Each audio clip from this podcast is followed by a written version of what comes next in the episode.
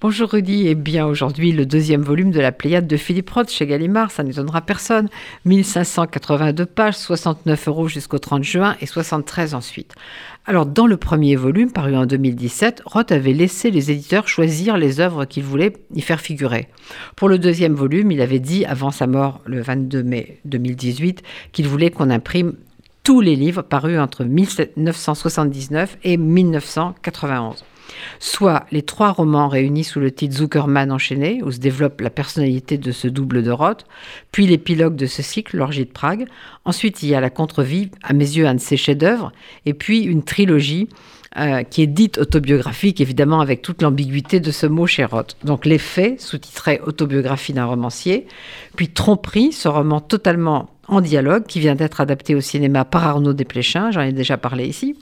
Et enfin, Patrimoine, sous-titré Une histoire vraie, qui est le récit bouleversant de l'accompagnement du père de Roth qui va mourir par son fils. Alors, comme je vous l'ai dit, ce livre est cher et ne comporte aucun texte inédit. Alors, pourquoi le recommander alors que tous les livres sont accessibles en édition de poche, en folio Gallimard? Eh bien, pour plusieurs raisons. Pour l'excellente introduction de Philippe Javorski, qui a dirigé cette Pléiade, je vais vous lire le début. Peu d'écrivains ont autant joué leur vie, joué avec leur vie dans leur genre, que Philippe Roth. Lui-même, dans Tromperie, fait dire à Philippe, qui tient le rôle de l'écrivain de ce roman dialogué paru en 1990, Si je me décris comme impliqué, c'est qu'il ne suffit pas d'être présent. Ce n'est pas ainsi que je m'y prends. Compromettre un quelconque personnage ne me mène pas là où je veux être. Ce qui galvanise les choses, c'est de me compromettre. En un sens, cela rend l'accusation plus piquante de se souiller soi-même. Et puis, il y a toutes les notices consacrées à chaque livre. Elles sont pleines d'informations, dont certaines viennent d'entretiens qui ne sont pas traduits, enfin qui n'ont pas été traduits avant, je veux dire. Et puis comme ça, on retrouve les accusations d'antisémitisme qui ont accompagné les débuts de Roth avec Goodbye Columbus dans la notice de l'écrivain fantôme et avec cette déclaration de Roth. En fait, mes détracteurs juifs me poussèrent, en raison de leur opposition, à être un écrivain juif.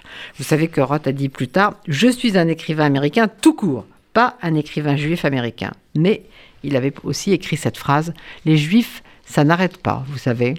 Ça n'est pas tant à ces thèmes qu'on reconnaît un texte juif on le reconnaît à ce que le livre ne veut pas se taire. Et franchement, si vous aimez Roth, la dépense qu'il faut faire pour cette Pléiade, ça en vaut la peine. Et dépêchez-vous parce que c'est quand même un peu moins cher jusqu'au 30 juin.